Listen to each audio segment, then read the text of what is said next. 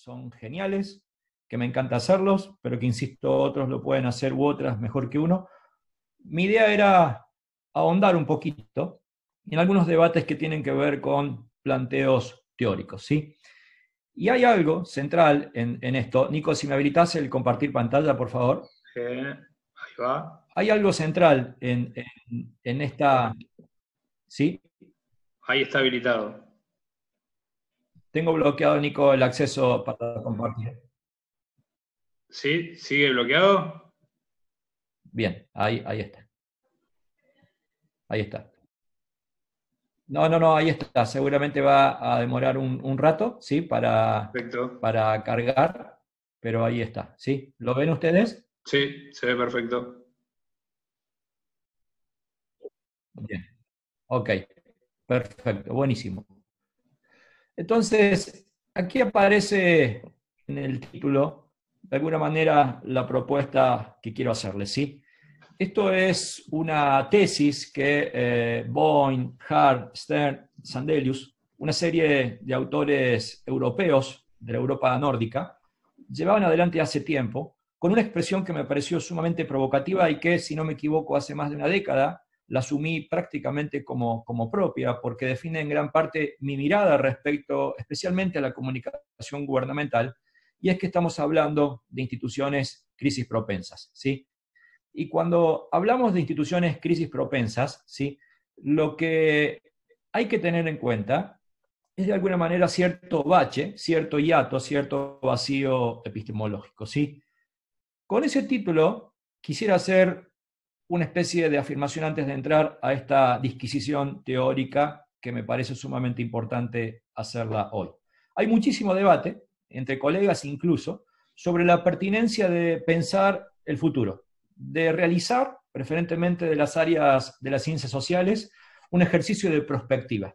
Desde mi punto de vista, la verdad es que me encanta, he leído análisis fabulosos, el tiempo confirmará o no, pero es interesante cuando esos análisis no están realizados como un deber ser, sino básicamente desde la humildad de pensar el futuro porque pensar el futuro, si se quiere, es el intento de modelarlo, ¿sí? Hasta empuja política, hasta en clave ideológica. En estos días se ha visto resurgir, especialmente de la teoría política o la filosofía política, y mucho más de izquierda, o en todo caso también de perspectivas más anárquicas, ciertos enfoques que tal vez no se van a dar en el futuro, pero son una puja de poder y no hay por qué desestimarlo, ¿sí? Creo que el planteo básico por lo menos que los académicos debiéramos tener, es el planteo de humildad, de pensar lo posible, porque es un intento de modelar, de una puja del poder futuro, pero hacerlo con humildad. El segundo es el enfoque de la responsabilidad. Y aquí sí quiero detenerme, porque de alguna manera es el que, si se quiere, ilumina o da vida a esta charla. Y es que escuché a muchísimos, aquí voy a hablar de un área donde me compete, que es el mix entre la política, entre la comunicación social y específicamente en el nicho epistemológico de la comunicación política, donde hay una especie de argumento que si se quiere es un ejercicio acomodaticio, ¿sí? o ciertamente falaz, en donde se habla de que hay que pensar todo de nuevo. Y la verdad es que, en parte, con el ejercicio de humildad que antes proponía, me parece fantástico. Lo que sucede es que no se puede pensar todo lo nuevo, por lo menos de la perspectiva teórica, si no hemos leído lo viejo. Miren, yo estoy justo en estos momentos terminando un libro y simplemente en cuestiones de crisis mi, acopio bibliográfico está en el orden de los 1000, 1100 aproximadamente entre libros y papers. Es decir, es una enormidad lo que existe como para desecharlo sin no haberlo leído, ¿sí?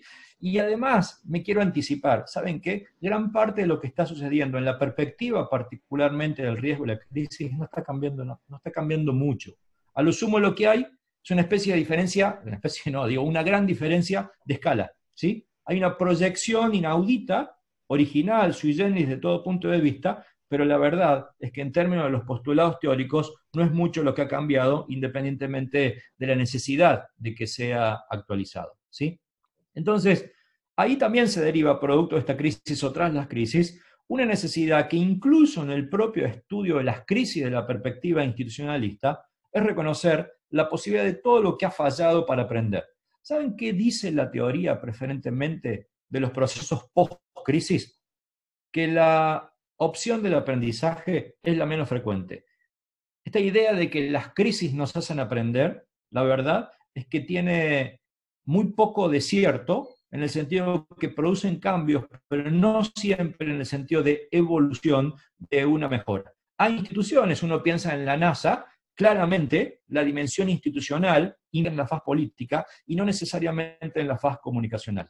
Lo decía a título de una expresión liviana, superficial anoche, estoy viendo especialmente en gobiernos subnacionales o en gobiernos locales que empiezan a hacer exactamente lo mismo, ya pasado el vértigo inicial de esta crisis, empiezan a hacer exactamente lo mismo que hacían antes. Todo el día pavoneándose o en pose, sacándose fotos, ¿sí? o ahora le agregan la opción de, un Zoom, o la idea de estamos bien, eh, vamos por el camino correcto, tomamos las mejores decisiones, nos comparamos frente a otros, y fíjense que son las mismas prácticas. Por lo tanto, esta tesis de que el aprendizaje no necesariamente es la faz dominante tras las crisis, creo que hay que considerarla especialmente en el ámbito de la ciencia política.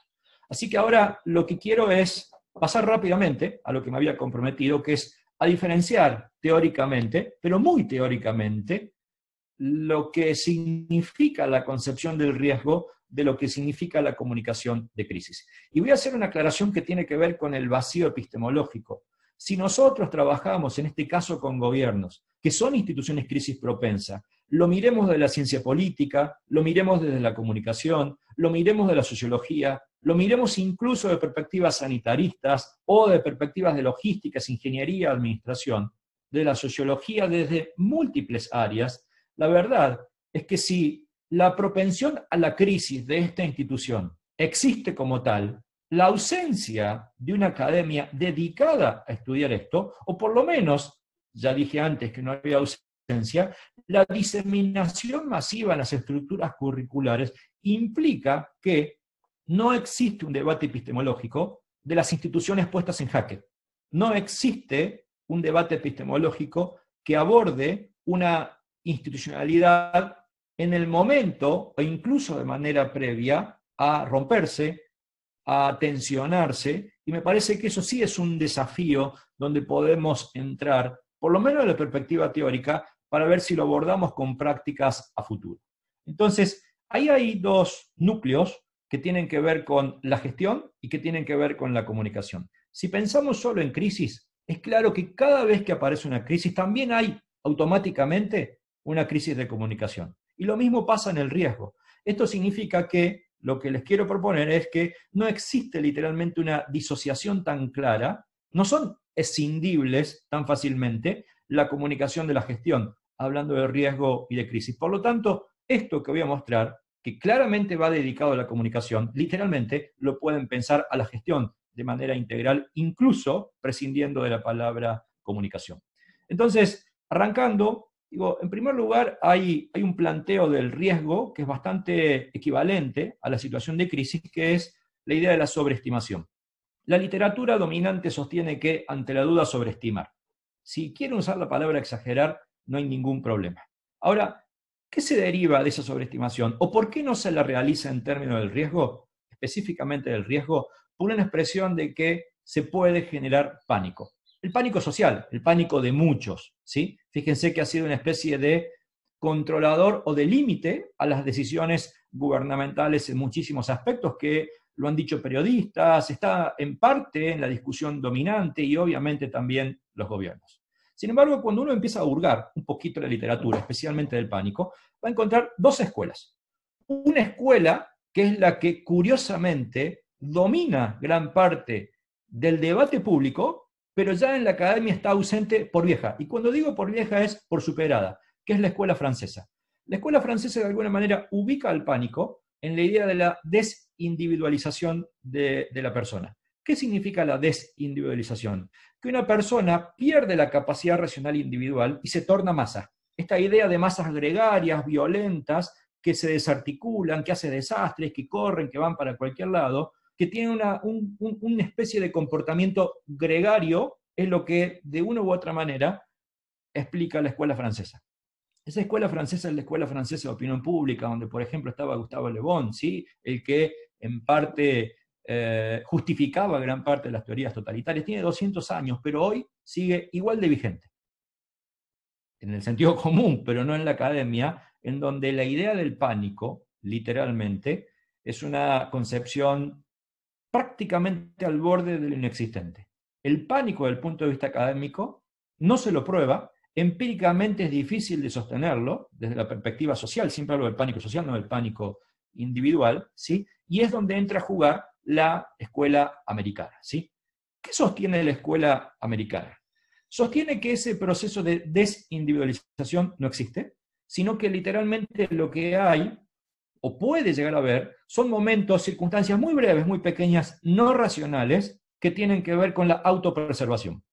Y entonces la idea del pánico social no existe, sino que son circunstancias específicas, pero lo que predomina básicamente es el efecto de cooperación antes que el efecto gregario. Yo puedo seguramente incluso pensar que hay situaciones de pánico en ambientes controlados y cerrados. ¿Qué es un ambiente cerrado? Es un ambiente como puede ser un estadio, como puede ser un cine, como puede ser algún evento bailable, en donde uno, desconociendo el origen del mal, del daño, incluso subjetivamente incorpora nociones de pánico que tienen hasta tinte cinematográfico. Esta idea construida del pánico en función de la escuela francesa es la que se nos mete en la cabeza y puede generar algún tipo de reacción en instituciones, en circunstancias, en contextos cerrados, cuando se desconozca el origen del mal que puede originar ese pánico o sensación de pánico. Pero vuelvo a insistir, esto que cuento, a lo cual le di importancia, en términos de la práctica, es lo menos común, ¿sí? Es una variable prácticamente inexistente, incluso hasta desestimada la noción de pánico, especialmente en la, en la sociología y mucho más en la psicología social. Por lo tanto, la perspectiva dominante es que estas situaciones en general, a las cuales se le teme para tomar medidas, desatan más bien cooperación que conductas individuales, ¿sí? Y esta cooperación incluso muchas veces es absolutamente asimétrica. Por ejemplo, eh, se manifiesta en, en, compras. Se estima que entre el 10 al 30% pudiera tener especulativamente algún intento de conducta individual, como por ejemplo la compra de papel higiénico que se vio en muchos países, pero no necesariamente esto se transforma en conductas o actos violentos no planificados. Algo también puede suceder cuando hay una experiencia anterior, especialmente en crisis monetaristas o crisis financiera, con movimientos rápidos especulativos, pero nuevamente esta idea de esta conducta gregaria que se desata sin control prácticamente de la teoría es inexistente. Y aquí parece algo importante, ¿sí? Para entender las crisis y el riesgo. ¿Sobre qué trabaja el riesgo? Sobre la incertidumbre, pero ¿qué? ¿Para, ¿Para qué? Para generar alarmas. Fíjense que la palabra alarmas también es una palabra en la que la política y el periodismo se cuida, y en realidad el riesgo no solo se cuida, sino que la alarma es la demostración del riesgo activo. Por lo tanto, ¿qué busca el riesgo? Generar alarmas. Es exactamente lo contrario que gran parte del sentido común establece. Un riesgo activo básicamente se sostiene a través de alarmas. Las crisis también trabajan inicialmente sobre incertidumbres, pero el objetivo es aportar certidumbre, es decir, certeza para lo que viene, ¿sí? Es decir, calmar el estado de desinformación o desinformación o, información descontrolada, por así decirlo. Entonces, fíjense qué interesante cómo se van desmitificando desde la teoría de la comunicación de riesgo y de crisis gran parte del uso común e incluso del uso masivo. Ahora bien, en esta idea de alerta o de alarma, ¿sí? que es indistinto a estos efectos, el riesgo no necesita de una trayectoria futura. El riesgo alcanza con que se haga fuerte en el presente. En cambio, la crisis, ¿sí? necesariamente, para aportar certezas, debe pensar en un trayecto institucionalizado. ¿Qué es un trayecto institucionalizado? Sostenido por medidas, sostenido desde la institucionalidad que el poder tenga en ese momento. Si hay crisis, la institucionalidad casi siempre está a la baja incluso puesta en jaque, ¿sí? Pero lo que quiero, eh, de una u otra manera, eh, em, hacer entender con la idea de un trayecto institucionalizado, que no es una mera expresión de deseo, ¿sí? Si parte una situación de mal hacia adelante, esboza un planteo, pero nunca jamás pudiera quedarse en una situación de deseo. Algo importante, que los hace más o menos parecidos en un aspecto, es que el stakeholder, el involucrado, decir, aquel que padece el riesgo o la crisis, en el caso del riesgo siempre es bastante fácil de identificar. ¿sí? En cambio, en el caso de la crisis, si hablamos de crisis política, obviamente, el stakeholder, además de tener un stakeholder directo, el afectado, ¿sí? qué sé yo, el enfermo, la víctima, ¿sí? Eh, en un, caso potencialmente de, potencial de virus, etc., toda la sociedad es, es, stakeholder directo con capacidad de incidir en la política. ¿sí? En cambio, en el riesgo, esto no sucede. Ahora, ¿qué particularidad tiene este riesgo actual sanitarista? Es que por primera vez el stakeholder es la totalidad de la población. Es más, es la totalidad del mundo. ¿sí? No, hay, no, hay, no hay un espacio que quede afuera de stakeholders, pero es una rareza, ¿sí? Generalmente se da en situaciones de pandemia como esta, nunca una escala tan agresiva como esta, pero siempre stakeholder es más o menos identificable. Y, esto es interesante porque el riesgo trabaja sobre las vulnerabilidades. Pero ¿para qué trabaja sobre las vulnerabilidades? Para evitarlas, ¿sí? La acción del riesgo es evitar que una vulnerabilidad se haga presente. O la acción del riesgo es evitar que ante una vulnerabilidad real, existente, ya efectiva, concreta que se da, esa vulnerabilidad pueda expandirse o pueda hacerse más grande. En cambio, la crisis trabaja literalmente desde que la vulnerabilidad ya se ha dado, ¿sí? Trabaja desde la situación de mal, trabaja cuando la vulnerabilidad es efectiva, es dañada o se ha expandido. Por lo tanto, en esta definición está muy claro quizás la esencia final de cada una de las comunicaciones. ¿Cuál es el objetivo del riesgo? Es alertar, es concientizar, es prevenir y con ello modificar un hábito, una conducta. El riesgo, por lo tanto, no necesita de esa visualización futura de lo que viene, sino básicamente necesita que yo modifique un comportamiento, conducta que tenía, ¿sí? Para precisamente evitar una sensación o situación mayor de vulnerabilidad. En cambio, cuando hablamos de crisis, básicamente el objetivo es clausurar. ¿Qué es clausurar una crisis? Que la crisis acaba, salir de ellas y por lo tanto aportar certezas que dé cierta confianza pública para poder salir de ellas. Y esto es interesante porque muchas veces el riesgo y la crisis se confunde. Algunos creen que el riesgo es una escala o escalón previo a la crisis. Y eso puede ser, pero también puede no ser. Hay un riesgo frente a una crisis que a lo mejor nunca viene. ¿sí? Yo, por ejemplo, enseño a la sociedad cómo moverse si hubiera un sismo, pero a lo mejor no viene ningún sismo y el riesgo actúa. Hay un riesgo en esa situación, se da el sismo y aparece otro riesgo post-sismo. Entonces, ese riesgo hipotético se hace presente y el riesgo actúa antes y actúa durante, ¿sí? Y puede haber crisis sin riesgo. Es un fenómeno que se da un día para el otro y no hay sociedad preparada. Entonces, fíjense que son distintas comunicaciones con distintas funcionalidades, con distintos em, eh, objetivos, independiientemente de, muchos, de muchas acciones en común.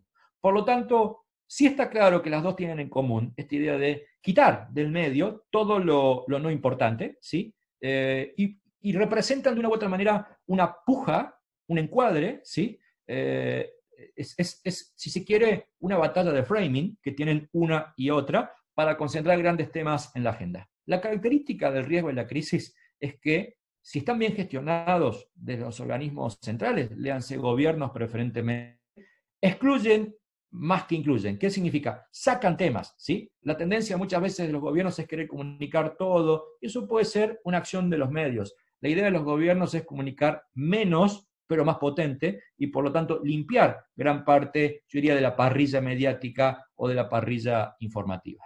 Y esto implica, ¿sí? que el riesgo necesita altos niveles de institucionalidad, necesita coordinación. El riesgo no es solo aire y comunicación, pudiera serlo algunas campañas, pero el riesgo necesita una articulación de actores intragobierno, intergobierno y de tipo horizontal con instituciones, con personas. En cambio, la crisis se supone casi siempre tiene una institucionalidad baja. ¿Por qué la idea de una institucionalidad baja? Porque ha crujido, ¿sí? Porque la crisis pone en jaque el sistema de valores que sostiene a una institución o al liderazgo de una institución. Por lo tanto, requerirá, obviamente, de respuestas integradas, de acciones integradas, pero básicamente presupone y lleva de suyo implícito una concepción de una muy baja institucionalidad promedio. El riesgo es una política pública, la crisis no, es una respuesta. ¿sí? Entonces, esto es importante reconocer por qué. Porque el riesgo, como toda política pública, para reconocer si es bueno o es malo, en su implementación, hay que conocer sus efectos y por lo tanto requiere mensurabilidad. ¿Saben qué pasa en la realidad? El riesgo no es medible. ¿sí? Y cuando hay incluso de perspectivas yo diría de, em, preferentemente, de, opinión pública, medición del riesgo, vemos diferencias gigantes de país a país y esto habla obviamente de la necesidad de profesionalizar la comunicación del riesgo. En la crisis hay medidas, pero la mensurabilidad es algo sofisticado, siempre deseable, pero bastante difícil y muchas veces imposible. ¿sí? ¿Cuál es el motor persuasivo del riesgo? El miedo. Y esto es interesante. Nuevamente, el sentido común, muchas veces expresado por líderes de opinión, hablan de evitar y el, del miedo y básicamente a lo que el riesgo debe apuntar es a instalar un miedo, ¿sí? A las medidas necesarias para que ese miedo no sea realidad. Quiere apuntar a una aceptación voluntaria, pero el miedo es el motor persuasivo. En cambio, cuando hablamos de la crisis, hay un mix entre el autoacomodo relativo de poder, alguien pierde, alguien gana y casi siempre el poder pierde algo, ¿sí? Hay incertidumbre y también se sostiene de la calidad de las respuestas, sean para mitigar o sean para contener. Casi siempre es un mix de ambas cosas. Por lo tanto, el riesgo trabaja sobre el hacer. Hacer para evitar. En cambio, la crisis es el hacer para que quede claro lo que viene para el devenir futuro. El riesgo siempre tiene un exceso de presencialidad de este presente, mientras las crisis casi siempre tiene una voluntad futura de expresar o de imaginar escenarios hacia adelante. Y esto también es interesante porque el riesgo implica siempre colaboración institucional. El riesgo no excluye, sino que suma, incluye y apela a un conjunto de la gestión del riesgo. ¿sí? Jamás debiera perder el rol administrador, el rol decisor, el rol rector, si se quiere, de todo punto de vista, lo cual le da cierta característica de relativa horizontalidad, ¿sí? pero el riesgo, más allá de esa centralidad, puede implicar a muchas partes, incluyendo actores individuales. En cambio, las crisis son un proceso mucho más verticalista, intentan transmitir una sensación de poderío, rara vez tienen colaboración, ¿sí? Y la expresarse es la demanda. ¿Por qué intenta expresarse? Porque casi siempre quien gestiona la crisis, en parte, ha perdido algo de mando, ¿sí? Y esto no es tan sencillo salvando la distancia, si no tiene que ver con la crisis sanitaria actual, es lo que ha pasado en las crisis de confrontación en Ecuador, Bolivia, Chile antes, en donde hubo una especie de estética del poder asociado a la expresión de la fuerza de seguridad o al militarismo para mostrar un poder que en parte se había perdido. Y por último, para, terminar y, entrar a, a la charla, al debate, el riesgo básicamente está sostenido del miedo, pero ese miedo no, está, no, no, debiera funcionar como excluyente de otras acciones. ¿Qué acciones? El riesgo educa, ¿sí? tiene una función pedagógica para enseñar y es sumamente importante que los gobiernos expliquen por qué tal medida, ¿sí? Porque en parte ese miedo restringe, tiene una función normativa, judicial, punitiva, coercitiva, y en parte puede ser asfixiante.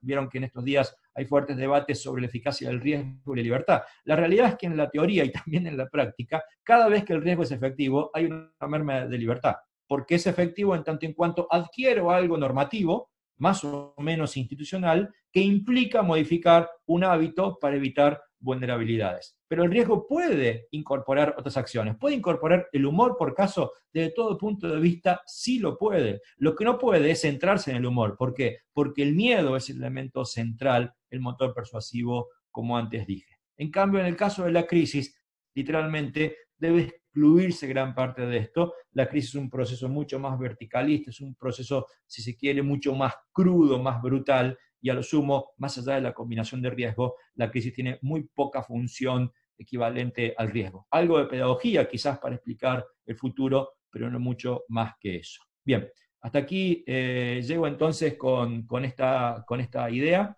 Eh, el, objetivo, como le había comentado a, la agrupación, era contarles muy rápidamente de teoría. Esto que, que ustedes acaban de escuchar tiene que ver con una teorización que estoy desarrollando en, este libro, eh, que estoy a día. En realidad lo debería haber terminado, estoy incorporando eh, por razones obvias ejemplos de esta crisis internacional, pero es una teorización que estoy realizando con muchísima bibliografía y también viéndolo a tiempo real. Así que, eh, Nicolás, a partir de ahora, con gusto quedo supeditado a cada una de las intervenciones. Bueno, profe, muchísimas gracias. Ahí, como comenté con el sistema de levantar la mano, les pido por favor que mantengan las, las cámaras apagadas para no tener eh, problemas con el sonido. Y arranco yo con la primera consulta. Eh, cuando hablabas, mencionabas como politólogo, por supuesto, mirando las instituciones y desde, desde la situación parándonos desde los gobiernos, mencionaste que en estas situaciones la, digamos, la institucionalidad suele bajar, digamos, en riesgo y, en crisis. ¿Qué, te parece, sacando, o sea, teniendo en cuenta que el objetivo principal de la comunicación no es mantener la institucionalidad, sino comunicar el problema que, que estamos viviendo? hoy en día con esta crisis sanitaria, ¿te parece que algún líder político o la comunicación de algún gobierno está manteniendo ese nivel de institucionalidad que es extraño en estos momentos de, crisis? Y, como segunda pregunta en base a esto, ya que no es el objetivo principal, digo, en los casos eh, que sucede, suele eh, darse esta tendencia, ¿no? Que hay una baja en la institucionalidad de la comunicación, pero no es, no suele ser una crítica eh, o algo por parte de la oposición política a ese líder. Bien, perfecto. Em, a ver, si pensamos en categorías de los liderazgos, probablemente haya un tipo de liderazgo que es el que llamamos, o son los que llamamos liderazgos cooperativos. ¿sí? Los liderazgos cooperativos, de una u otra manera, más allá de restar algo de institucionalidad, o en parte usar la institucionalidad de la emergencia, por así decirlo, lo que permite un decreto por caso, es una institucionalidad permitida, no es algo no institucional, puede ser el exceso de lo no institucional, ¿sí? O cuando esa emergencia se convierte en permanente. Estos liderazgos cooperativos, de una u otra manera, tienen una característica y es que toman decisiones por consenso o por algo parecido a un consenso, ¿sí? Cuando en algún momento escribí hace muchos años el libro La construcción del consenso, hay una expresión del consenso por la negativa que siempre me gusta usar, y es que el consenso por la negativa es aquel gobierno que básicamente, sin estar valorado por todos, al menos evita bloqueos. Y en este caso, creo que el evitar bloqueos por parte de acciones de la oposición, a diferencia de lo que, por ejemplo, pasa parcialmente en Brasil o pasa parcialmente en Estados Unidos, solo por buscar dos casos de extrema espectacularidad y extremos en sí mismo, ¿sí? me parece que Argentina, Uruguay, parcialmente Perú, parcialmente Alemania, son situaciones de liderazgos cooperativos, ¿sí? que intentan recostarse sobre el costado de no solo de la cooperación, sino del consenso ¿sí? que deviene de la cooperación. Y en este sentido, me parece que son casos interesantes, pero no por ello son casos perfectos. No hay casos perfectos. Digo, cuando me preguntan quién hace todo mal, es probable que pudiera ¿sí? aproximarme a decir, sí, bueno, hay casos, hay Brasil, si lo miramos desde la comunicación, probablemente pueda ser Ecuador, pero el resto que aún los que hacen bien, es difícil discernir qué es bien, ¿sí? ¿Qué es bien de la comunicación? Porque yo puedo imaginar que la comunicación deviene en popularidad y por lo tanto digo, este lo hace bien lo hace mal, y de golpe, ustedes saben que el promedio de aceptación de los delegados en Europa está por encima, el promedio por encima del 71%, ¿sí? Hay liderazgos europeos entre, el rango más o menos de aceptación en Europa va del 71 al 79. Puede ser Macron un poco más bajo, pero aún ha subido prácticamente 20 puntos de los niveles de baja aprobación que tenía antes. Entonces la pregunta es, ¿lo están haciendo bien? La verdad es que no lo sé, pero a juzgar solo por la eficacia de las políticas ¿sí? de mitigación o de compensación del ámbito sanitario, decididamente no. Digo, Alemania, que es un modelo que a muchos les encanta su, su, canciller, hay que solamente pensar en la cantidad de muertos y es probable que se nos saque un poquito el amor a Alemania como el gobierno eficaz para la gestión de esta crisis. ¿sí? Hay que pensar quién actuó bien de la mitigación o de la comunicación de riesgo, probablemente casi toda Europa mal, ¿sí? hay que pensar quién está actuando bien en la comunicación de crisis y la perspectiva sanitaria, quién de la comunicación de crisis y la perspectiva económica, quién de la comunicación de crisis y la perspectiva social, ¿sí? quién mantiene cierta cuota de institucionalidad o consenso, quién ha tenido cooperación ¿sí? Eh, multinivel, hacia arriba, hacia abajo, hacia los costados. Si pensamos en Europa, la cooperación multinivel fue un desastre. De hecho, la Unión Europea literalmente dejó de existir como organismo de equilibrio. Entonces, la verdad es que me cuesta decir quién lo ha hecho bien. Sí creo que hay gobiernos que en todo caso salen de un voluntarismo peligroso como puede ser Bukele en Salvador, que tiene 80, 80 y pico por ciento de nivel de aprobación, pero que está todo el día haciendo crujir los niveles de institucionalidad, específicamente hablando de lo que son instituciones democráticas. ¿sí? Entonces, la realidad es que no hay modelo ideal y la realidad es que siempre, absolutamente siempre, la institucionalidad en una situación de crisis como esta, y ni hablar para el riesgo efectivo, cruje. ¿Hasta dónde? Hasta donde el líder quiera, hasta donde la sociedad aguante. Pareciera ser que hoy la sociedad en términos promedio está aguantando mucho más de lo que uno hubiera imaginado. Bien, ahí vamos con la segunda. Ariel, ahí ya tenés el audio habilitado para preguntar. Bueno, eh, muchas gracias. ¿Se escucha bien? ¿O más o menos? Pero mi pregunta, eh, en realidad tengo dos. Una referida a la exposición de, de Mario, cuando él hacía la aclaración que en momentos de crisis a veces comunicar menos cantidad de temáticas, lo que él llamaba la parrilla, em, y concentrar el contenido, digamos, en el tema que crítico. Mi pregunta concreta es, ¿eso no genera a su vez un poco más de pánico, que es lo que lo que él hablaba de la escuela francesa y, lo que se intenta un poco mitigar con una buena comunicación de crisis. Y por el otro lado, eh, una pregunta hipotética. Ariela, ¿podría repetir, Ariela, que se, cortó y no, no, alcancé a entender qué, qué dijiste? Está bien, discúlpame. Eh, cuando hacías la diferenciación entre que en momentos de crisis hay que comunicar menos temas desde lo oficial para concentrar el mensaje y mitigar un poco el, pánico social. Y digo, a veces cuando uno concentra la temática en el tema que nos preocupa a todos, teniendo en cuenta el manejo mediático que significa las 24 horas de pantalla y la exposición del público, a eso, no genera incluso una espiral de pánico y, locura, digo, basta salir a la calle que la gente está como muy, muy sacada con la gente misma y, y, es un horror. Y la segunda, que es una pregunta más hipotética, es si vos considerás que hubiese sido erróneo, exagerado o malo que, por ejemplo, exista un parte semanal del presidente o del ministro de Salud como si fuese conferencia de prensa, haciendo como una, un parte médico o un parte sanitario, no sé cómo se llama, sobre la situación de la pandemia en la Argentina, más allá de comunicar una vez cada, cuando termina la cuarentena. Eso.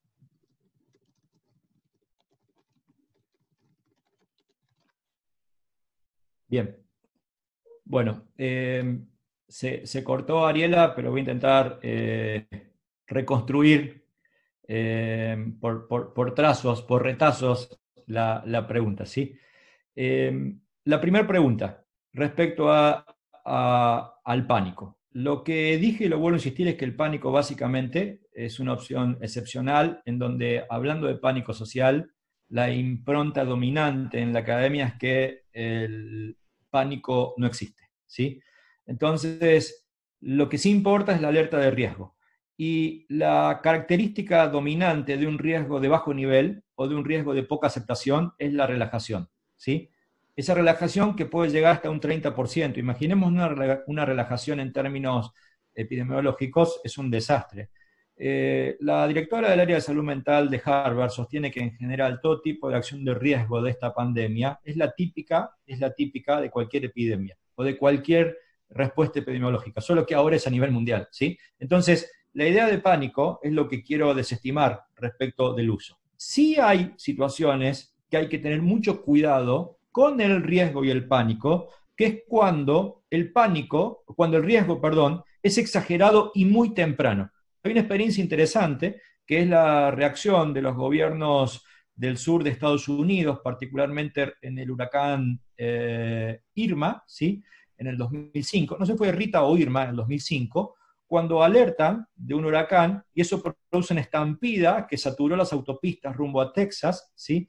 Y el gobierno tuvo que intervenir porque tras esa evacuación masiva colapsaron las autopistas y la, gente se quedó sin combustible, sin comida, sin agua en plena autopista y se estima que más de un millón o millón y medio de personas emigraron de golpe. Ese es el problema de la exageración del riesgo. Pero no es que la gente se alocó, es que el gobierno pidió que salgan rápido. Por lo tanto, el problema fue el exceso calculado de lo que llaman el riesgo temprano, ¿sí? Solo en circunstancias de riesgo temprano. Como riesgo último, nunca hay miedo, nunca hay, nunca hay exceso. Eh, a mí me encanta citar eh, las expresiones de Rick Scott, el ex gobernador de la Florida, en el huracán Katrina, cuando su frase como riesgo último, riesgo final es abandonen sus casas que van a morir, punto uno, o por ejemplo, cuando les recomendó a los últimos habitantes costeros que se grabasen ¿sí? en el cuerpo el número del seguro social, dando a entender que los iban a encontrar flotando. ¿Qué circunstancia hay ahí? La circunstancia de riesgo último. ¿sí? Es el último eslabón del riesgo en circunstancias graves ya prácticamente de entrada en la crisis. Ahora, no hay pánico. En ninguna de las dos situaciones hay pánico. A lo sumo en el primero hay una mala reacción de la exageración del riesgo temprano. Por lo tanto, esta idea de que la gente hable del tema cuando se necesita concientización y no relajamiento es sumamente importante, ¿sí? Y si la gente habla todo el día del tema, es sumamente importante.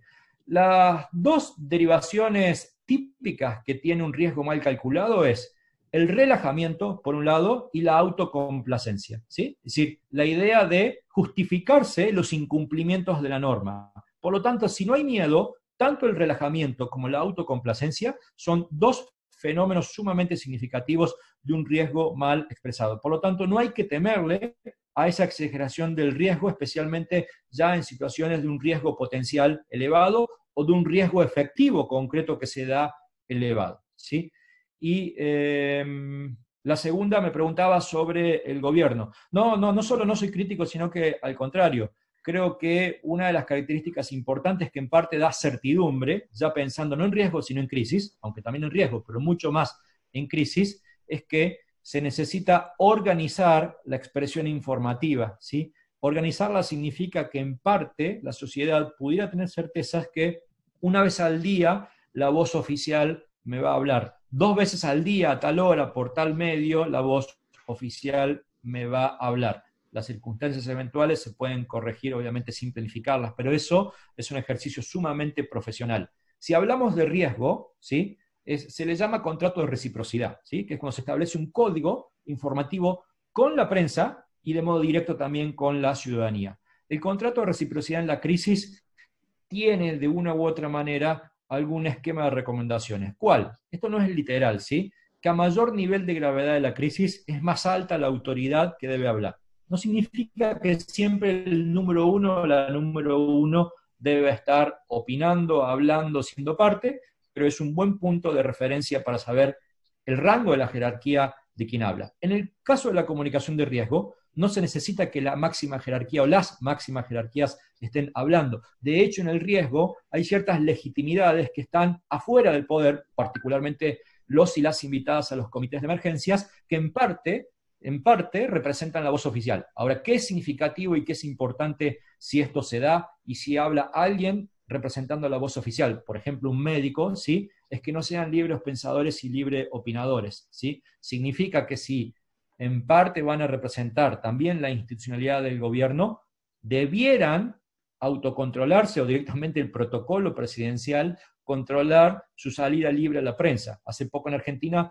vimos que dos médicos que forman parte del comité de emergencia tenían posturas distintas sobre los test. Y la verdad es que eso no está bueno y eso es un acto muy amateur. Asimismo, sí he sido crítico del presidente hablando y dando entrevistas uno a uno con los medios. Tratándose de riesgo, cualquier comunicación oficial es un derecho ciudadano. Por lo tanto, cuando se dan entrevistas uno a uno, entrevistas en exclusiva, se pierde la capacidad de que la máxima voz llegue a todos, y ese es un problema.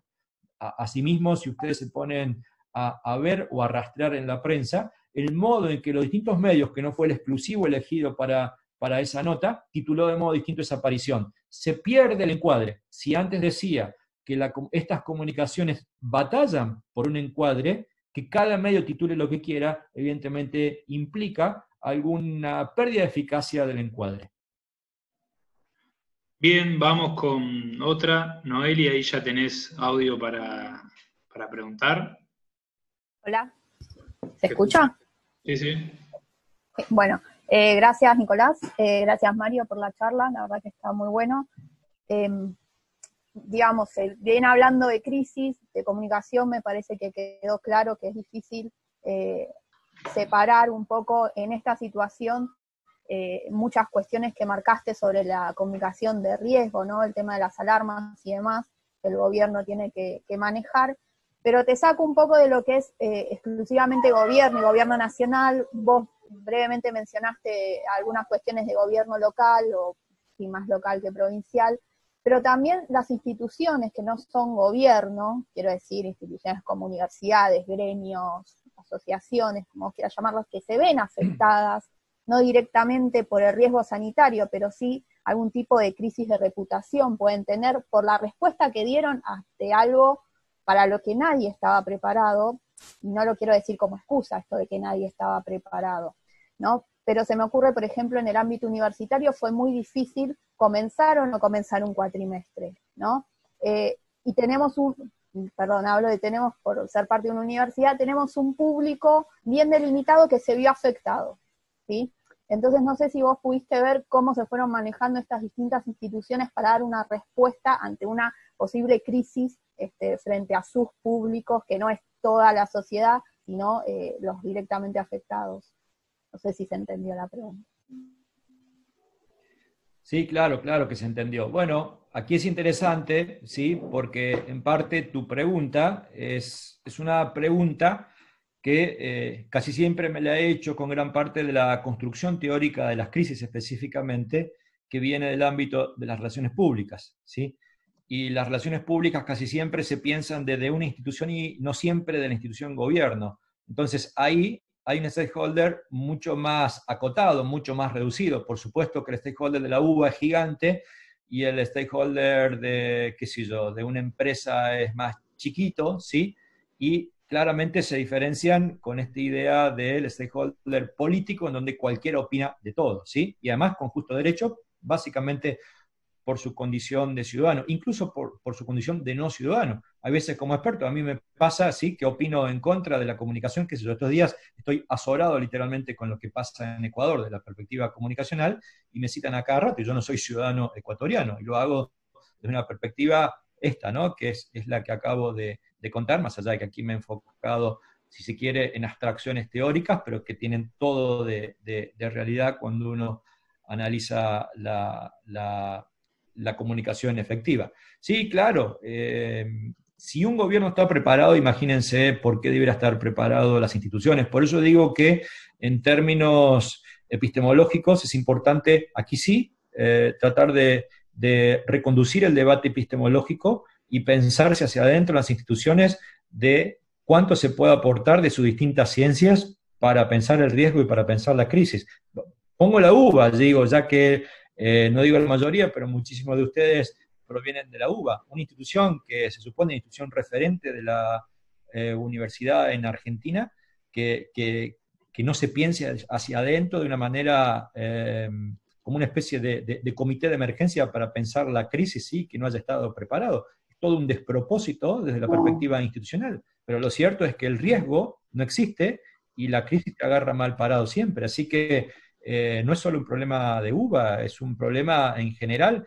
A ver, en el estudio de psicología de las crisis, gran parte de la referencia en situaciones de estrés tiene que ver con relaciones interpersonales, por ejemplo, dentro de una familia. Uno puede tener una vida sumamente armónica y de golpe hay un conflicto ¿no? entre dos miembros de la familia y eso produce una crisis y uno no está preparado y no sabe cómo, cómo reaccionar. Entonces, creo que de esta perspectiva si hay algo como, como gigante desafío que, genera esta situación, es la posibilidad de repensarse hacia adentro en situaciones de riesgo, particularmente estableciendo escalas y escenarios. Es algo que se puede hacer con, no digo relativa facilidad, pero en un, mediano plazo creo que las distintas instituciones pueden llegar a, a, imaginar ese proceso y luego adquirir capacidades y habilidades de crisis. El gran riesgo de esto que vos planteás es que nos caigamos al exceso que es el protocolo. Hay una palabra que odio, que es protocolo, ¿sí? El protocolo de riesgo, el protocolo de crisis, ¿sí?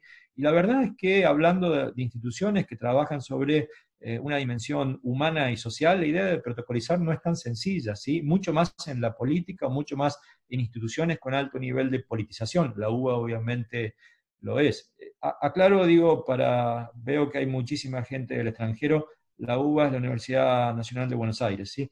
Eh, pero sí sí, sin pensar necesariamente en protocolos, porque además cambia la dinámica del riesgo y la crisis, pensar en la posibilidad de transmitir capacidades y habilidades, ¿sí? Capacidades y habilidades. Y ahí sí me parece que es sumamente importante. Ahora, piénsense, en la enorme mayoría de aquí que vienen o de la ciencia política o de la comunicación social, piénsense si han tenido de verdad comunicación de crisis. Y no, la verdad es que no. A mí me toca deambular por múltiples países, sea de Europa, de Estados Unidos, de, eh, de América, eh, dando clases de comunicación y la palabra crisis no existe, o existe como una especie de manual de autoayuda, como un librito sencillo de ciertas cosas protocolizadas, extraídas preferentemente del ámbito de las relaciones públicas, que, insisto, son sumamente valiosas, pero parten de perspectivas distintas. De hecho, hablando de institucionalidad, la institucionalidad dominante en términos de paradigma para pararse frente a las crisis es la que viene de la escuela máxima de las relaciones públicas que se, se denomina teoría de la restauración del daño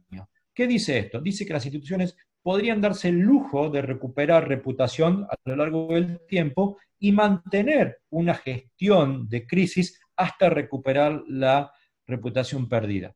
Eh, aquí hay varios de mis alumnos y saben que hasta el hartazgo me opongo absolutamente a esa escuela, en el sentido que toda vez que hablamos de instituciones políticas, la capacidad del daño como persona, como líder de esa crisis. Entonces el objetivo no es recuperar esa reputación perdida producto del daño, sino básicamente es clausurar la crisis independientemente de que siga dañado. Tal es así que muchos pensamos en esta tesis de que de las crisis hay que salir, coma solo si se puede bien. Es decir, el corte temprano de una crisis subjetivamente presupone la idea de que si me mantengo en la crisis, eso me va a dañar mucho más y que es preferible salir levemente dañado al inicio, ¿sí? que salir muy dañado al final. Claro, en situaciones uno tiene perspectiva de salida.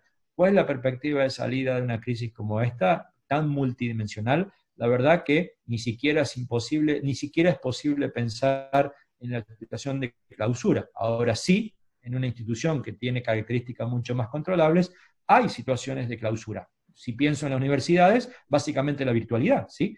Quizás no de modo definitivo, pero hay una perspectiva. A nivel país no, pero a nivel de instituciones cerradas esto se torna relativamente más eh, sencillo y, y, básicamente explicado por una sensación básica, ¿cuál es? Que el rango de riesgo de una institución política es de 360 grados. El rango de riesgo de una institución menor es mucho más acotado, ¿sí? Tiene parámetros reducidos de riesgo. Bien, Luis, ahí ya tenés audio para preguntar. Sí, eh, buenas tardes a todos. Un saludo desde la Ciudad de México. Gracias, Mario, por la, por la gran charla. Eh, eh, yo tengo dos preguntas. La primera tiene que ver con la, el desfase que hay en esta crisis. Como bien decías, Mario, es, es una crisis global pero no ocurre o, no estamos viendo la misma etapa de la crisis en todo el mundo. Entonces empezó en China, todos lo sabemos, se fue moviendo a Europa, llegó después a Estados Unidos y después fue bajando hacia América Latina. Y mientras que en unos países ya eh, estaban hablando de comenzar la etapa de terminación, eh, por ejemplo en China, en la ciudad donde se originó el problema, eh, en Estados Unidos estaban en plena contención de la crisis y aquí en México, para, ser más específicos, estábamos en comunicación de riesgo. O sea, en, China estaban hablando de, este, cerrar ciudades enteras y en México te decían lávate las manos, estornuda así y este, e, etcétera, ¿no? Medidas preventivas. ¿Qué genera esto? Pues genera eh, expectativas de la gente que, sabe, que escucha en los medios las noticias de otros países y grandes presiones para las autoridades porque da la impresión de que entonces no están evaluando el riesgo, no están evaluando la gravedad de la situación y se están quedando cortas. en las, en las acciones de comunicación y de gestión de la crisis. Entonces, quisiera saber cuál es tu lectura, Mario, de este desfase de esta, global de la, de la crisis. Y si, no sé si quieren planteo de una vez la segunda pregunta, eh, que sería básicamente que ahora va a pasar lo mismo, pero hacia adelante. Estamos oyendo que algunos países ya hablan del regreso al trabajo, el regreso a las actividades, cuando aquí, por ejemplo, en México apenas hoy empezó la, la fase 3, que es la fase de contagio eh, masivo y entonces nuevamente se cruzan los, los mensajes y entonces se generan también otro tipo de expectativas en una crisis que yo creo que, como dicen que el virus llegó para quedarse, la comunicación de riesgo pues llegó para quedarse también, ¿no? Son, son esas dos. Muchas gracias.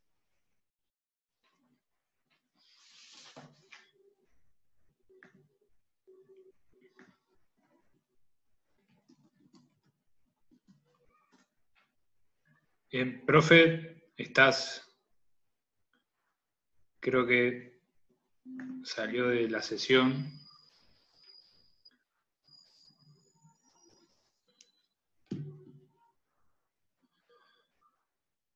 Ahí me dice que salió que está intentando volver a, a ingresar.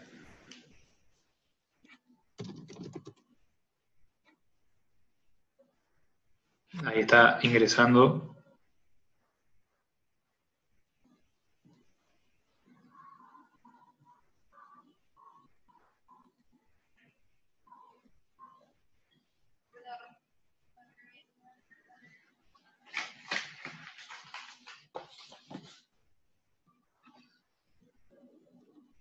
Profe, no, no conectó tu, micrófono, por eso no te puedo dar audio.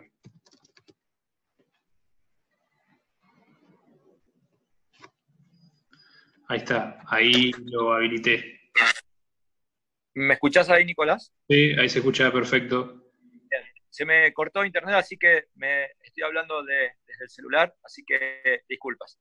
Em, bueno, contesto la primera, Luis, te, alcancé a escuchar la primera y luego con gusto eh, vos o, Nico me repite la segunda. Sí, la verdad es que el, problema de, la temporalidad, la, distinta temporalidad, tuvo algo bueno y algo malo, ¿sí?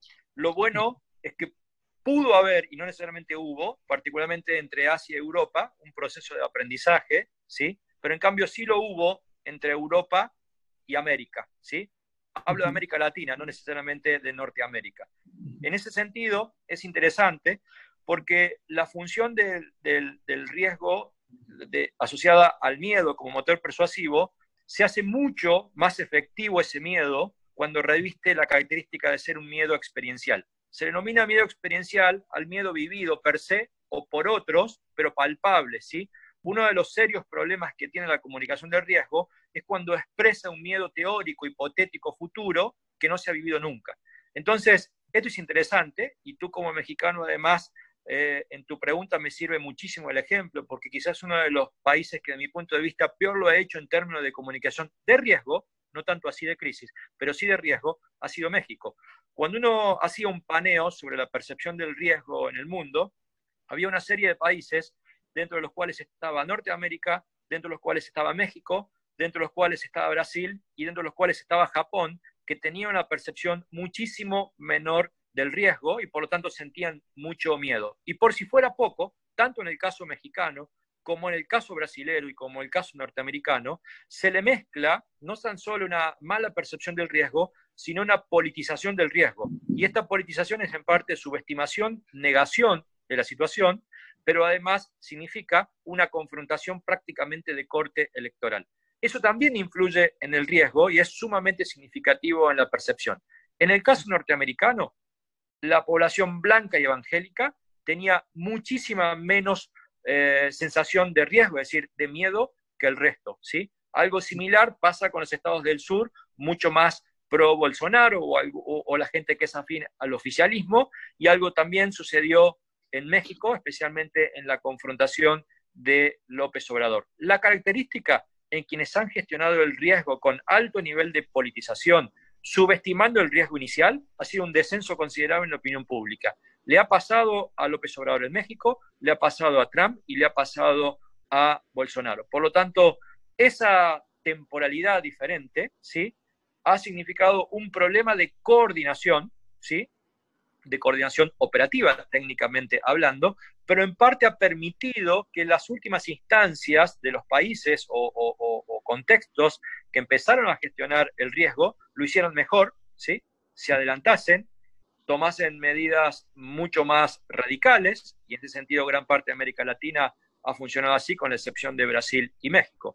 Y entonces, digo, por un lado puede ser mal porque imposibilita la coordinación, pero por otro lado, para la gestión del riesgo, aún para quienes lo han hecho mal, ha permitido que esa dimensión experiencial se haga patente y en parte intentó mitigar una mala gestión del riesgo local. Ah, muchas gracias. Sí, de acuerdo.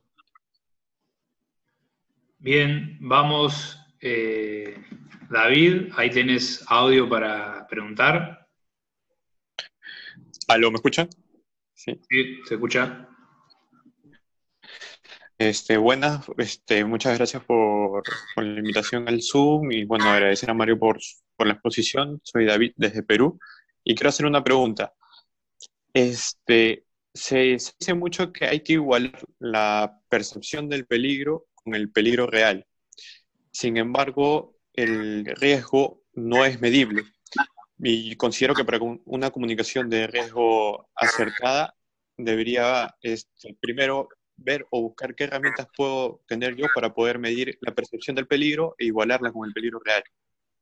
Una segunda pregunta es que hay, como le dice Caroline de, Ecuador, que hay una educomunicación que sirve para mitigar el el o, el o la posible crisis para cambios de hábitos y conductas. Sin embargo, tú planteas que se debería hacer desde el miedo, desde el, desde el miedo. Ahora, aquí, particularmente en Perú, no hay una comunicación del miedo, sino simplemente se educa a la población a través de los mensajes del presidente de la República a una hora en específica.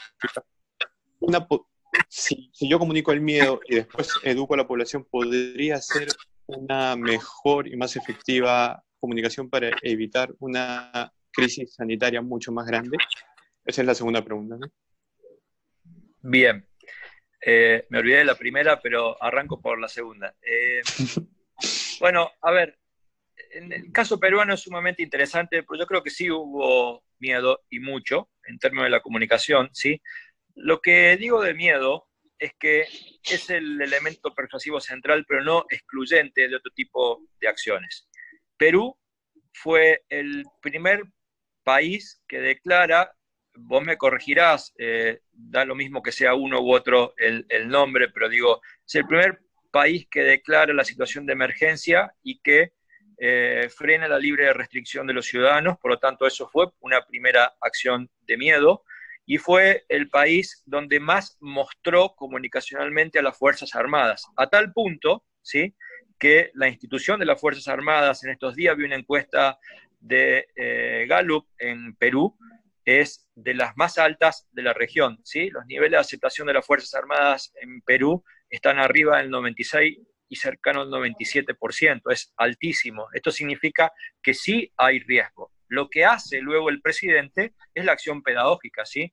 Por eso no quiere decir que el riesgo esté expresado desde la mera oralidad del liderazgo, sino que las propias acciones mitigantes o las propias acciones, en ese caso, para eh, prevenir respecto a una vulnerabilidad, ¿sí? o la afectación o el agrandamiento de la vulnerabilidad, eh, no signifiquen miedo. ¿sí? El miedo no es simplemente te, asusto, te asusto, te meme, no es eso. Digo, pudiera hacerlo en gran parte, ¿sí? expresiones como la de Angela Merkel en Alemania diciendo el 70% de ustedes se van a, a, a contagiar, evidentemente es una acción de miedo que es, a mi entender, como riesgo último, un, perfecto uso, ¿sí? Por eso digo que nadie salió espantado en Alemania a ver qué hacía porque me dijo que me voy a contagiar, sino que hubo básicamente mejor conciencia. Luego, cuando además el liderazgo explica, y así como Vizcarra en Perú explica, Angela Merkel explica, y así como Alberto Fernández en Argentina explica, esto significa que esta dimensión pedagógica o la hacen los líderes o la hacen personas que acompaña al liderazgo. Y esto es interesante, la acción pedagógica es inescindible del miedo, ¿sí? Solo que no debe suplantar el miedo, lo debe complementar. aún en lugares donde se critican los liderazgos, México y Norteamérica, hay dos personas que están empezando a gozar de alto nivel de popularidad. Tanto en México como en Estados Unidos hay una especie de devoción pública, incluso pueden seguirlo en redes, muy interesante, por el secretario de salud en el caso, en, ambos casos, ¿sí? Eh, y es interesante, se han generado memes, eh, se han generado donas con la cara de los secretarios de salud. Cuando en Norteamérica no aparece el secretario de salud en alguna conferencia de prensa, aparece un hashtag dominante que es ¿a dónde está eh, Fauci? Si no me equivoco, es el, secretario. Discúlpeme si, si, me olvidé el nombre. Digo, entonces, fíjense que aún frente a la desazón o el desconcierto que gran parte de la perspectiva simbólica de los liderazgos pudieran expresar, ¿sí? O representar, hay un sustento de corte académico, una legitimidad del saber que acompaña y en gran parte da, si se quiere, algo de sostén, ¿sí? pedagógico, cuando el propio líder no lo tiene. Bien, vamos con la siguiente. Eh, Esther, ahí tenés audio para preguntar. Hola, saludos Mario, saludos también a, a todos quienes nos acompañan. Yo soy venezolana, Mario, te vengo siguiendo desde hace poco. Eh, estoy aquí radicada en Argentina. No sé si me escuchan. Sí, muy bien. Perfecto. Eh, soy comunicadora social también. Bueno, no has comentado nada sobre, sobre Venezuela, quisiera, eh, quisiera referencia al respecto, digamos, quitando un poco la polarización y despolitizando toda la situación allá, porque bueno, allá siempre se vive en riesgo y en crisis, pero eh, en este caso de la pandemia quisiera conocer tu punto de vista y como segundo punto, hiciste referencia sobre la importancia que debe de tener em, la comunicación de crisis o de riesgo a nivel institucional educativa. Ahora, sabemos que hay un, desde hace muchos años existe la corresponsabilidad de, guerra con los periodistas, con los comunicadores, para poder cubrir una situación de guerra. ¿Existiría o estaría planteado a nivel metodológico esta opción de, de, tener una especialización en tiempos de crisis y de riesgo? Bien. A ver, de Venezuela opino poco porque hay una carencia informativa, ¿sí? No voy a comparar de ninguna manera, más allá de que muchas cosas sí son comparables a Venezuela con China, pero la verdad es que estamos trabajando siempre sobre rumores o estamos trabajando sobre información que no terminamos de saber si es real o no y por lo tanto quiero ser prudente. Sí está claro que es curioso que por los niveles excesivos de politización anterior a, a esta pandemia en el caso de Venezuela, la concentración de la gestión de crisis en manos del gobierno, en parte, ha beneficiado al gobierno en tanto y en cuanto, independientemente de lo carente o todo lo que falte a modo de respuesta pudiera tener, ha quitado peso específico en la gestión a Guaidó o cualquier opositor, ¿sí? Y esto es interesante porque ha producido una rejerarquización del poder ejecutivo, ¿sí? Como se da en cualquier parte del mundo, independientemente de que se lo haga bien o se lo haga mal. Quiero decir, parcialmente ha quitado peso específico a la oposición. Y en parte, en una crisis, creo que la necesidad de politizar, a mi entender pésimo, ¿sí? de Donald Trump, en parte nuevamente ha beneficiado en este contexto a eh, el, propio Maduro, ¿sí? No digo como víctima, porque ya no creo que el rol de víctima le, le quepa tan fácilmente, pero sí está claro que eh, es bastante improbable ¿sí? que eh, la, población venezolana esté contento que en el marco de una crisis sanitaria tan impactante, que además ya la tenía previamente eh, Venezuela, por si fuera poco se le agregue una especie de, entre comillas, invasión o intento de invasión militar, como el propio Maduro dejó expresar. Por lo tanto, insisto, independientemente de lo poco que sabemos, creo que políticamente Maduro hasta el día de hoy se ha beneficiado y es curioso en términos de la noticiabilidad internacional, Venezuela no es un caso grave, ¿sí?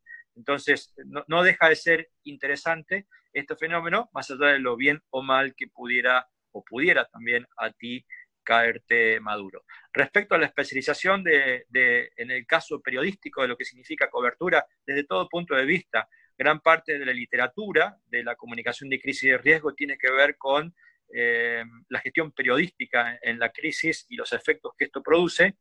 Así que sí, eh, esto sirve. Yo con Luciano Elizalde doy un curso año tras año en la Universidad Austral, donde dirijo la maestría en comunicación política, y van muchísimos periodistas y la verdad es que esta, esto se necesita en todos los ámbitos, ¿sí?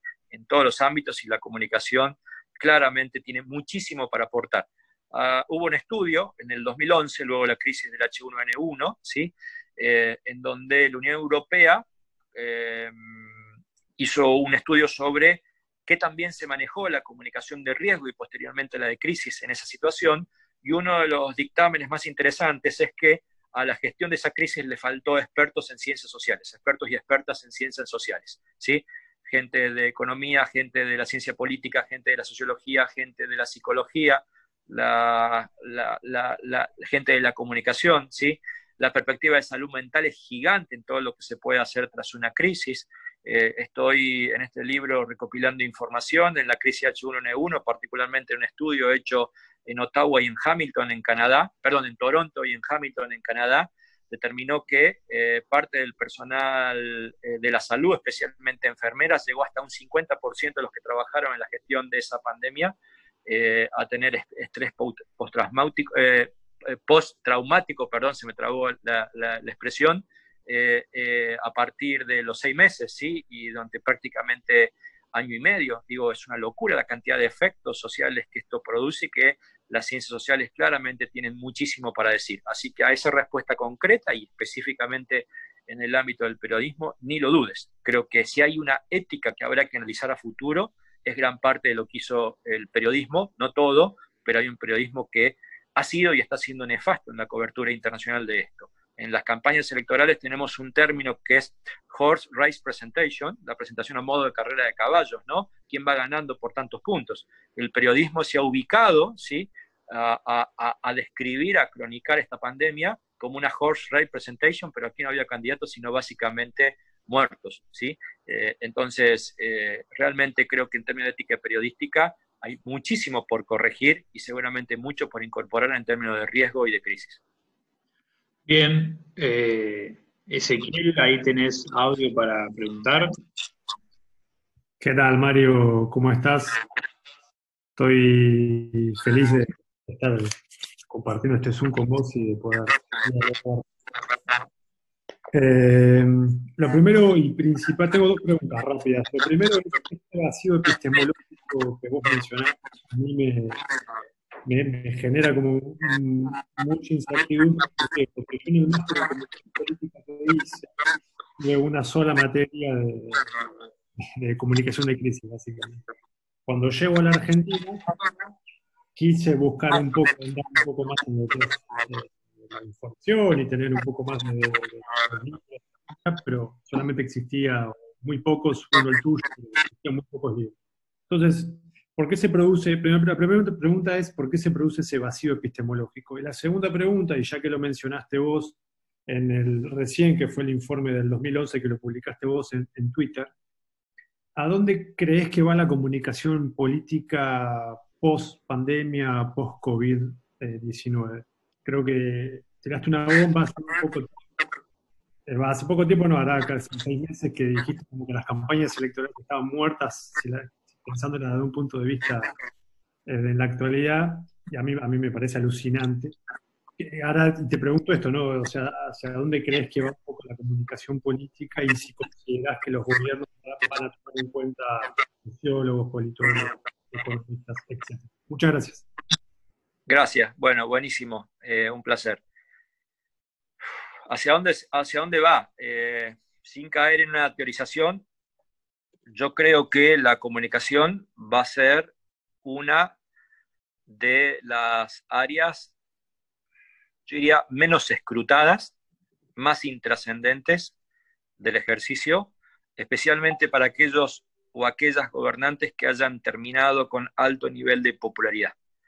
Y esto es significativo porque, porque una buena comunicación no necesariamente deviene en alta popularidad o a la inversa.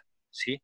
Esto significa que cuando hablamos de comunicación de riesgo, si no ha medido, si no la hemos medido, y de paso aprovecho también para el amigo peruano de contestarle, porque me había olvidado de esto, es que el riesgo es mensurable, ¿sí? Y por lo tanto la eficacia del riesgo es mensurable. Y es probable que yo tenga líderes populares, pero que han tenido una pésima comunicación de riesgo y por lo tanto han tenido un pésimo riesgo y por lo tanto una pésima política pública del riesgo, sea preventivo, sea ya una vez dada la crisis. En esos lugares me temo que quien resulte bien parado desde el punto de vista del consenso público no va a hurgar en lo que comunicó, ¿sí? creyendo que lo hizo bien. Y este es un problema serio. Desde el punto de vista de lo que sigue, me da la sensación que si aquellos que nos dedicamos a esto empezamos a poner la lupa. Yo hace muchos años, no es de ahora que vengo insistiendo con la ausencia de la perspectiva de la comunicación de crisis en la mirada. De hecho, cuando me quejo del exceso electoralista tiene que ver básicamente en potenciar el corto plazo y olvidarse de los efectos de una gestión en una situación de pérdida de legitimidad o de carencia de institucionalidad o disruptiva como puede representar una crisis, ¿sí? Entonces, me parece que hay una puja epistemológica de muchos actores que, así seamos pocos, podemos empezar a incidir. A mí me pasa algo muy particular que celebro, eh, prácticamente, prácticamente no, definitivamente yo no dirijo más ninguna tesis de las maestrías de las que soy parte y mucho más de la que dirijo, no dirijo tesis electorales, eh, solo dirijo tesis de comunicación gubernamental, pero incluso ahora estoy dejando de dirigir tesis de comunicación gubernamental y solo voy a dirigir tesis de riesgo y de crisis. Creo que si nosotros eh, producimos expertos, eh, revisamos las currículas y de golpe hay mil, dos mil personas especializadas en comunicación o en ciencia política o en sociología o en áreas afines que hablamos de estas cosas, me parece que producimos un saber. Creo que con la debida investigación o con la debida prudencia y humildad de la que hablamos al principio, escribir también es un ejercicio importante para incidir, ¿sí? A mí me encanta muchas veces provocar, porque yo generalmente cuando escribo le hablo a las élites, porque se sienten básicamente eh, aludidas, y me encanta escribirlo porque si no los incomodo, de alguna manera hacerles sentir miedo, no modifican. Es decir, hay algo de comunicación de riesgo que intento hacer frente a las élites, que es que adviertan, ¿sí? que se concienticen, que tengan alarmas respecto a lo que están haciendo. Entonces, eh, la verdad es que lo que sigue, si no lo hacemos con profundidad, me parece que es lo mismo, ¿sí? O, o más de lo mismo.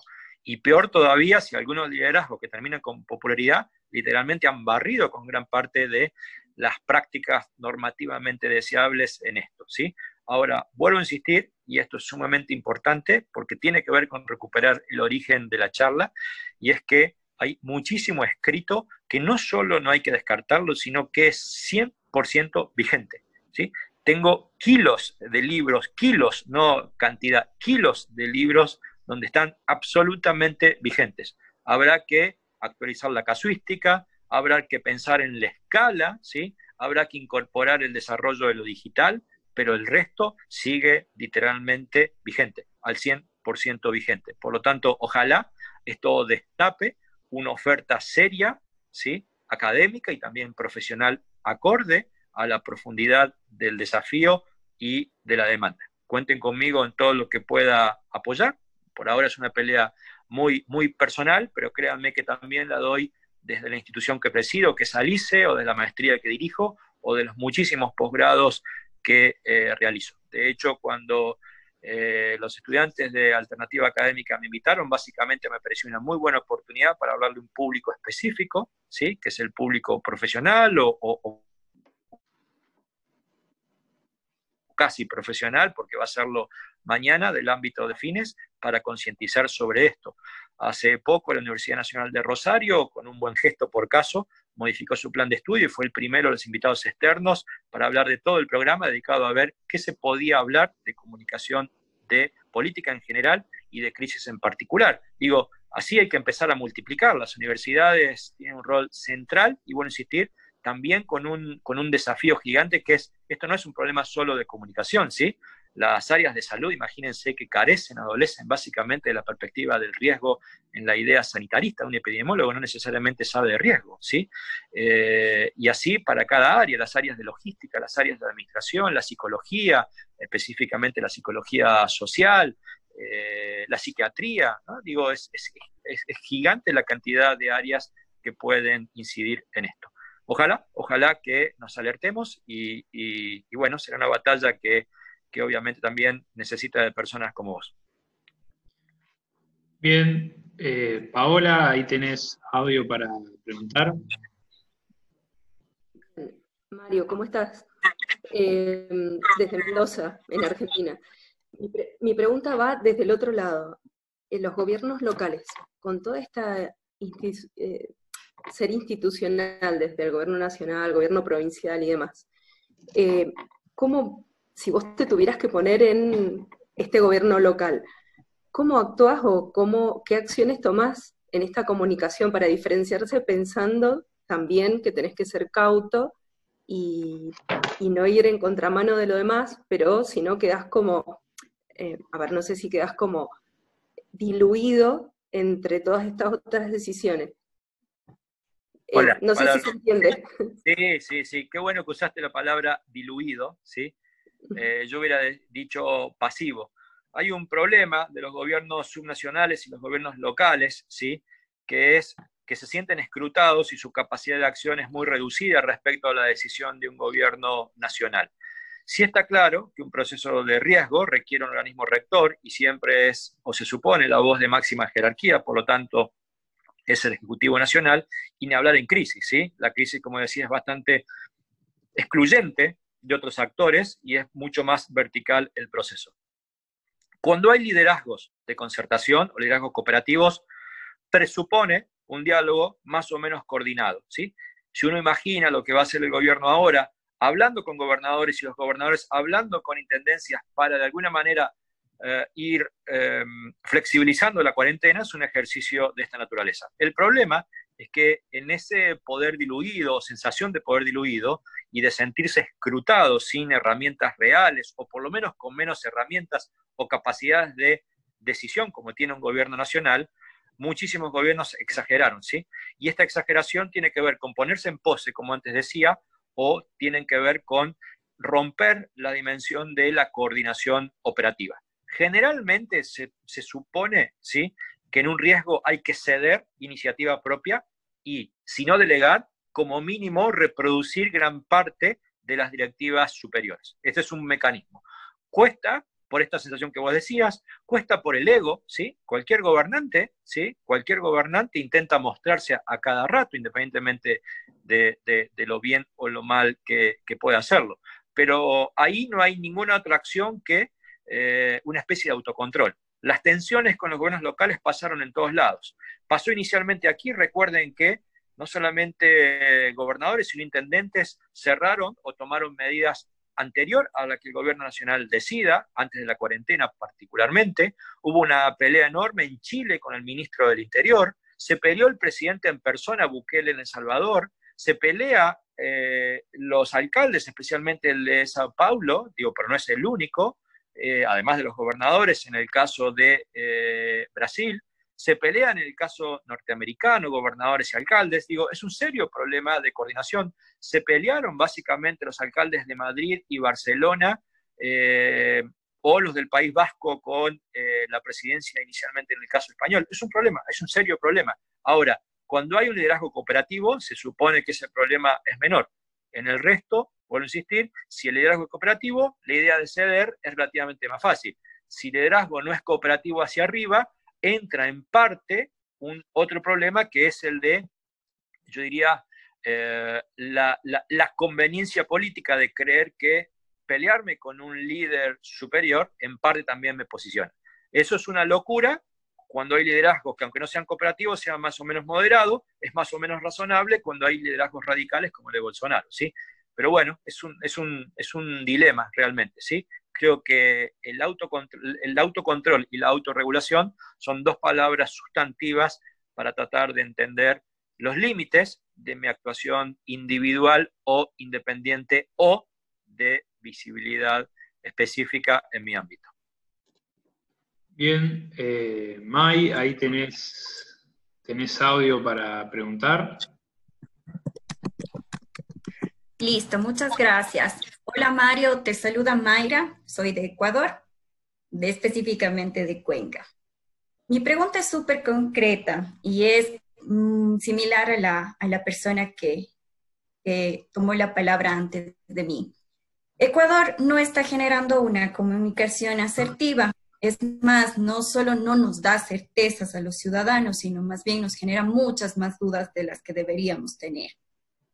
Eh, eso con respecto al gobierno nacional, pero los gobiernos seccionales, los municipios, las prefecturas, te generan otro tipo de comunicación, que básicamente es la comunicación de promoción.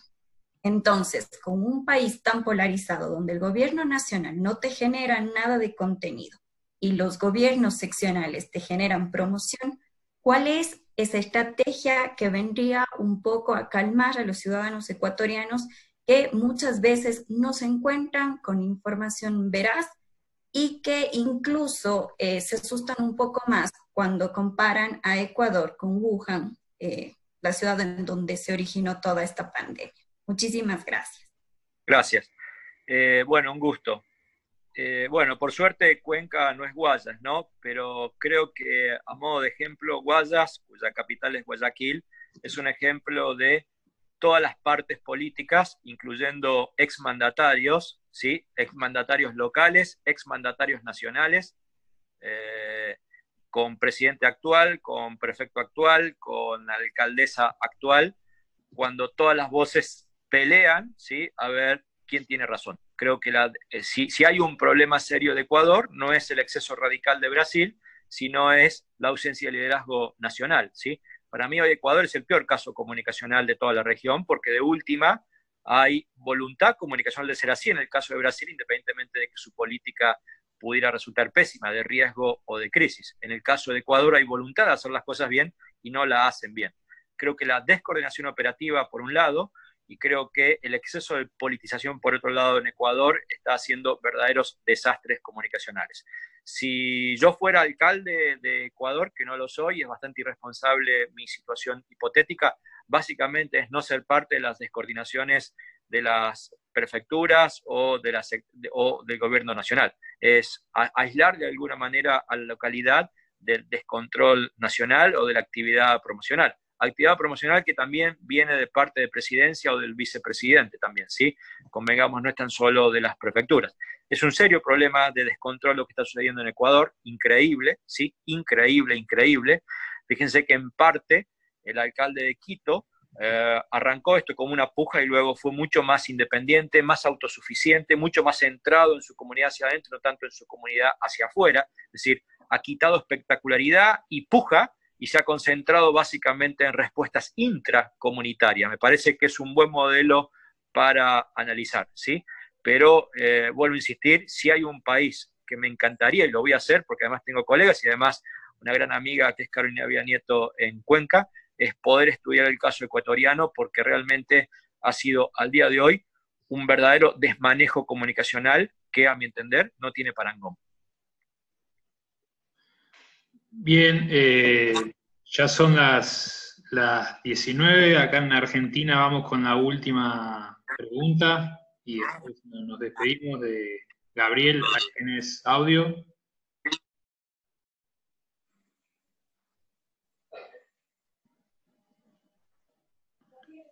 Gabriel.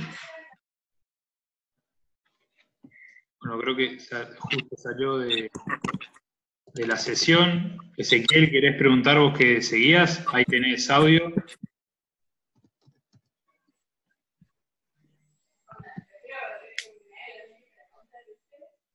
Ezequiel.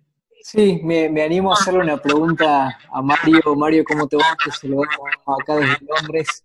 Se nos hace tarde y se nos hace tarde a todos, así que te hago una pregunta medio, medio un poquito al pie primero quizás lo que quería hacer era alertarte que este debate, ahora que estamos releyendo cosas de, anterioridad, ya existía en 1922 con el tema de la pandemia de la gripe española, así que después te mando un paper ahí, quizás te, parece interesante. La pregunta que, que te quería hacer es un poco sobre la construcción de incentivos, sobre todo pensando en instituciones y gobiernos, para poder tener en cuenta comunicación de riesgo como una arista importante dentro de la maquinaria del día a día. Porque hablándolo con, con gestores de esos espacios, yo creo que todos reconocen que esto es algo que tienen que hacer pero no logran entender ni tampoco construir esos incentivos para realmente tener el tiempo, los recursos y también la técnica para hacerlo. Así que te quería preguntar desde ese punto de vista, ¿qué estás encontrando en esta experiencia que estás haciendo academia? Ezequiel, un gustazo que estés aquí. Eh, bueno, también aprovecho con tu respuesta a contestar parte de lo que eh, respondía antes eh, con el otro Ezequiel en su pregunta, ¿sí? Es probable, ¿sí? Que no tanto la crisis, pero sí la comunicación de riesgo pudiese tener un cambio desde el punto de vista de la profesionalización, en el sentido de que sí hay parámetros de gestión del riesgo que tal vez las áreas pudiesen empezar a realizar. De hecho, es muy curioso, eh, en el cambio de gobierno de Argentina, con tres gobiernos provinciales estábamos iniciando acciones que el gobierno pretendía derivasen en protocolos de riesgo y que, en mi sugerencia, iban apuntando mucho más a la gestión de capacidades o habilidades. Me parece que el riesgo se puede instrumentar porque no es algo aleatorio, ¿sí? como una crisis, sino que básicamente se pueden calcular el riesgo. Hay métricas, que no son cosas muy sofisticadas, que tienen que ver con el riesgo en determinadas áreas, ¿sí? Hay riesgos naturales, hay riesgos de seguridad, hay riesgos sanitarios, hay riesgos financieros, hay riesgos de múltiples eh, escalas y por lo tanto, digo, es probable que ahí sí se puedan instrumentar acciones. Desde todo punto de vista, me parece que es donde probablemente los gobiernos puedan, con equipos multidisciplinares, generar intervenciones. ¿sí? Em, el problema es que el riesgo no debe confundirse con prospectiva, ¿sí? Y el, gobierno, y el riesgo debe transformarse o debe institucionalizarse, ¿sí? ¿Qué significa la institucionalidad del riesgo? Bueno, que puedan producirse cambios. A ver, yo me, encanta poner siempre lo que, el ejemplo de lo que significa un país con riesgo sísmico. Un país con riesgo, riesgo sísmico leyes acordes a ese riesgo. Por ejemplo, yo no puedo construir sin determinadas características que me habiliten la construcción. Si construyo a su vez, necesito determinado tipo de instalaciones. En las currículas educativas me exigen que deba conocer de primeros auxilios o se realizan periódicamente instancias de simulación masiva, especialmente en determinado tipo de construcciones, y a su vez si pasa el riesgo se determina qué hacer, hay puntos de encuentro, hay señalizaciones, digo, hay una serie de cosas que implica institucionalidad, ¿sí? para actuar en consecuencia. Es evidente que con un rango de riesgo de 360 grados un gobierno no podría hacer esto para todos, pero sí para rangos de riesgo. Es evidente que ahora la cuestión de seguridad e higiene va a ser central y los gobiernos sí pueden empezar ahí a generar protocolos más discretos, a pesar de que no me guste la expresión, y empezar a trabajar en políticas públicas. Bueno, insistir esto, Ezequiel, y para todos, el riesgo es una política pública, por lo tanto se trata de un mix o una nueva colección de políticas públicas donde requieren además de, una muy buena y multidimensional eh, calidad de la participación, ¿sí? Así que es probable que ahí sí haya algo de aprendizaje tras esta crisis, no tanto de la gestión de crisis, sino mucho, mucho más de la gestión del riesgo, especialmente de lo que llamamos el riesgo preventivo, aquel que trabaja sobre situaciones hipotéticas. Bien, eh, bueno, ya estamos en horario, eh, vamos terminando de vuelta. Agradecerles a todos por, por sumarse a este nuevo encuentro. Vamos a ir pensando sobre los encuentros que siguen en redes sociales y también en, los grupos que fuimos creando. Y bueno, agradecerte a vos, Mario. Muchísimas gracias, profe, por, por sumarte a esta iniciativa, por dar esta charla. Eh, desde acá, desde la UBA, te agradecemos muchísimo. Y bueno, si querés cerrar con, algo, si no, ya, ya estamos y, y te liberamos.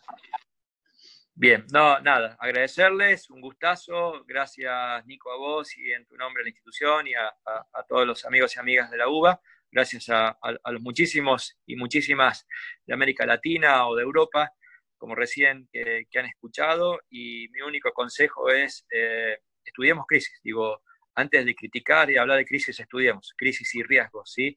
Eh, revisemos currículas, si no hay currículas o la posibilidad de cambio curricular es eh, duro o es complejo, vayamos a ofertas eh, optativas que son mucho más livianas o más sencillas en su implementación, pero de verdad salgamos de las modas y, pongamos epistemológicamente a la crisis adentro del objeto de lo político. Me parece que es el, gran mensaje que, quería darlo. Podemos estar más o menos de acuerdo. Para eso, además, pueden debatir, pueden escribir y debemos investigar en plural. ¿sí? Ojalá esto sirva como un aliciente a que este campo de estudio se expanda y ojalá cada uno de ustedes pueda motivarse. Bueno, un gran saludo para todas y todos. Listo. Muchísimas gracias a todos.